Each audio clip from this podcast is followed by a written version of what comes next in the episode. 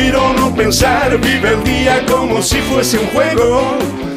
Llega la primera carta del año de Iván Cortés. ¿Quién- Tiene la carta de quién? un pescado. No, no, no. ¿Cómo? La primera carta del año no, El- guapo. no. ¿Cuál domingo dices? Bueno, vale, pasado. perdonadme. El domingo pasado que cayó. Vale, perdonadme. Era uno ya, ¿no? Claro. Bueno, pues la segunda. De La verdad es que segunda sois, un- carta ya- ya- so- sois muy bordes conmigo. Ahí pierde la emoción. O sea, Segunda yo soy, carta no yo es soy tan un importante. señor como Jordi Hurtado ya en la radio. Tengo mis déficits. Hombre, Jordi Hurtado lo hace muy bien. Exacto, pero yo- también. ves, yo que... Pero Tú vamos a ver, también. pero Jordi es que tiene ya. A Jordi le sale solo.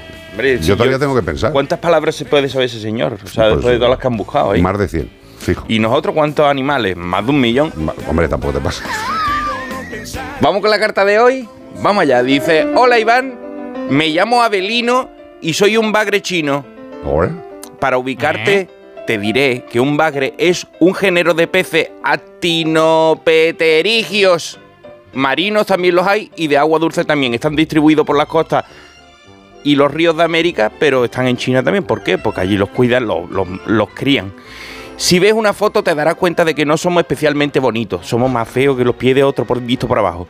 Y como la cara es el espejo del alma, lo que ves por fuera lo llevamos por dentro. Allí donde caemos lo destruimos todo. Somos como los grizzly mojados. Pues resulta que una señora china que se llama Chu, Chu. solo espero que de nombre no se llame Pamela, pues, pues Chu, Chu decidió hacer un ritual budista que consiste en liberar animales para atraer la suerte.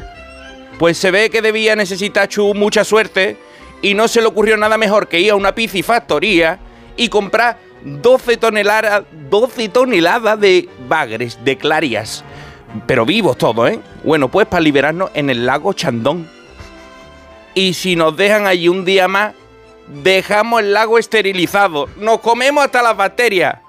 Por ahora el ritual de 2000 años de antigüedad no la salió muy bien de entrada. Al anterior que pillaron ya le pusieron una multa de 28.000 yuanes, que son 4.000 euros, ¿eh? Olé. Y ese había soltado nada más que 10 bagres, en comparación con los 25.000 que soltó Chupamela. Ahora les ha dado por soltarnos a nosotros, pero vale cualquier animal, ¿eh? Cualquier animal salvaje, tú puedes soltar un cocodrilo, un tigre, lo que tú quieras.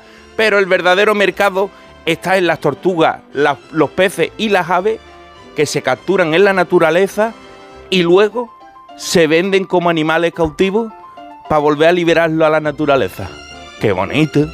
Estoy seguro que a Buda no se refería a esto cuando dejó caer que estaría bien que liberáramos a los animales para traer prosperidad a nuestra vida en el acto kármico de liberar al indefenso.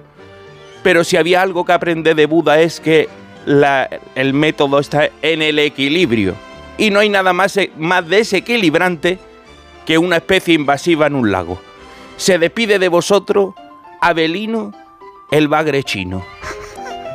Pero ¿cómo se le ocurre a la gente estas cosas, tío? O sea, es que, mira, ¿tú sabes qué pasa? Que estos pescados en, en Latinoamérica, en los ríos, hacen destrozos, ¿sabes?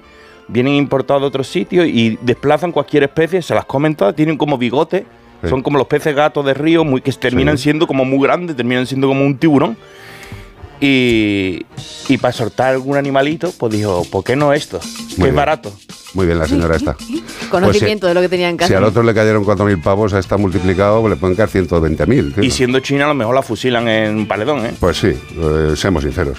Allí, allí no se, no se andan con chiquitas, ¿eh? No, no, la verdad es que son... ¿Se siente seguro? Sí, sí, segurísimo. 608-354-383, como el